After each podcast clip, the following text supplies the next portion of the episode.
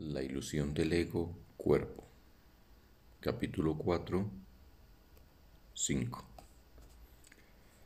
Todas las cosas obran conjuntamente para el bien. En esto no hay excepciones, salvo a juicio del ego. El ego se mantiene extremadamente alerta con respecto a lo que permite llegar hasta la conciencia. Y esa no es la manera en la que una mente equilibrada se mantiene ecuánime. El desequilibrio del ego se acentúa aún más porque mantiene su motivación principal oculta de tu conciencia y hace que el control predomine sobre la cordura. El ego tiene todas las razones del mundo para hacer esto. De acuerdo con el sistema de pensamiento que le dio origen y al que sirve. Puesto que el sano juicio juzgaría irrevocablemente contra él, el ego lo tiene que eliminar en aras de su propia supervivencia. Una de las causas principales del estado de desequilibrio del ego es su falta de discernimiento entre lo que es el cuerpo y lo que son los pensamientos de Dios. Los pensamientos de Dios son inaceptables para el ego porque apuntan claramente al hecho de que Él no existe. El ego, por lo tanto, los distorsiona o se niega a aceptarlos, pero no puede hacer que dejen de existir. El ego por consiguiente, trata de ocultar no solo los impulsos inaceptables del cuerpo, sino también los pensamientos de Dios, ya que ambos suponen una amenaza para él. Dado que lo que básicamente le preocupa es su propia supervivencia ante cualquier amenaza, el ego los percibe ambos como si fueran lo mismo, y al percibirlos así, evita ser aniquilado, como de seguro lo sería en presencia del conocimiento. Cualquier sistema de pensamiento que confunda a Dios con el cuerpo no puede por menos que ser demente.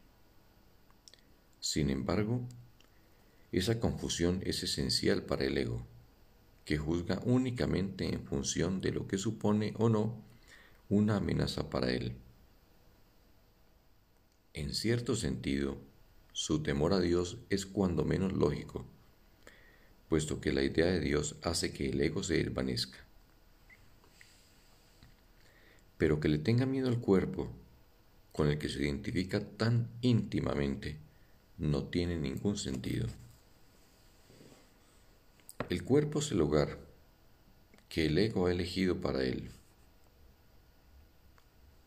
El cuerpo es el hogar que el ego ha elegido para sí. Esta es la única identificación con la que se siente seguro, ya que la vulnerabilidad del cuerpo es su mejor argumento de que tú no puedes proceder de Dios. Esta es la creencia que el ego apoya fervientemente. Sin embargo, odia al cuerpo porque no lo considera lo suficientemente bueno como para ser su hogar. En este punto es donde la mente queda definitivamente aturdida. Habiéndole dicho el ego que ella es realmente parte del cuerpo y que el cuerpo es su protector, también le dice que el cuerpo no puede protegerla por consiguiente, la mente inquiere, ¿dónde puedo encontrar protección? A lo que el ego responde, en mí. La mente, y no sin razón, le recuerda al ego que él mismo ha insistido que con lo que ella se tiene que identificar es con el cuerpo, de modo que no tiene objeto recurrir a él para obtener protección. El ego no dispone de una respuesta plausible para esto, puesto que no la hay, pero sí dispone de una solución típica, eliminar la pregunta de la conciencia.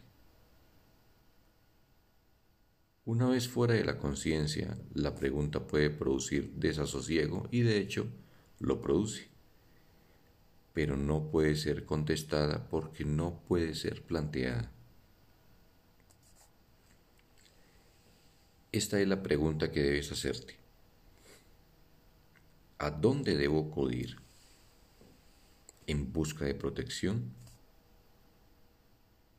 Busca y hallarás no significa que tengas que buscar ciega y desesperadamente algo que no podrías reconocer. La búsqueda que tiene sentido se emprende conscientemente, se organiza conscientemente y se dirige conscientemente. El objetivo debe formularse claramente y luego tenerse siempre presente Aprender y querer aprender son inseparables. Te resulta más fácil aprender cuando crees que lo que estás tratando de aprender tiene valor para ti. Ahora bien, no todo lo que tal vez quieras aprender tiene valor duradero. En realidad, Muchas de las cosas que quieres aprender tal vez las hayas escogido precisamente porque su valor es efímero. El ego cree que es una ventaja no comprometerse con nada que sea eterno, ya que lo eterno solo puede proceder de Dios. La eternalidad es la única función que el ego ha tratado de desarrollar si bien ha fracasado repetidamente.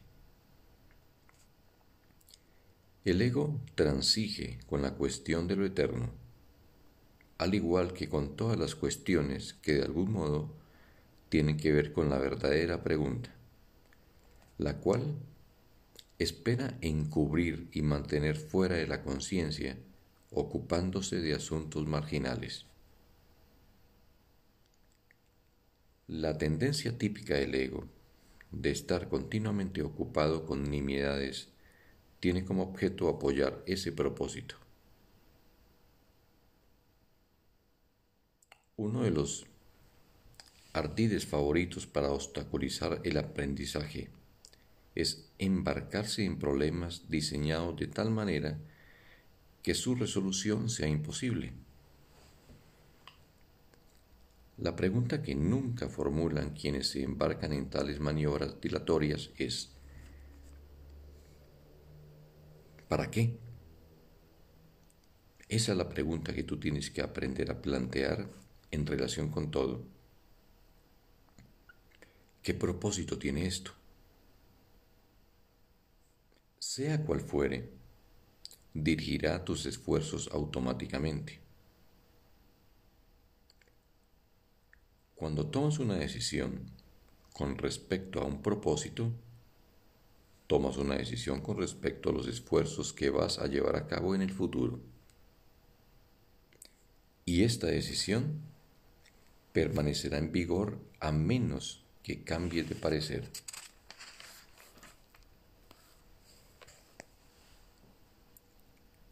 Bendito día para todos.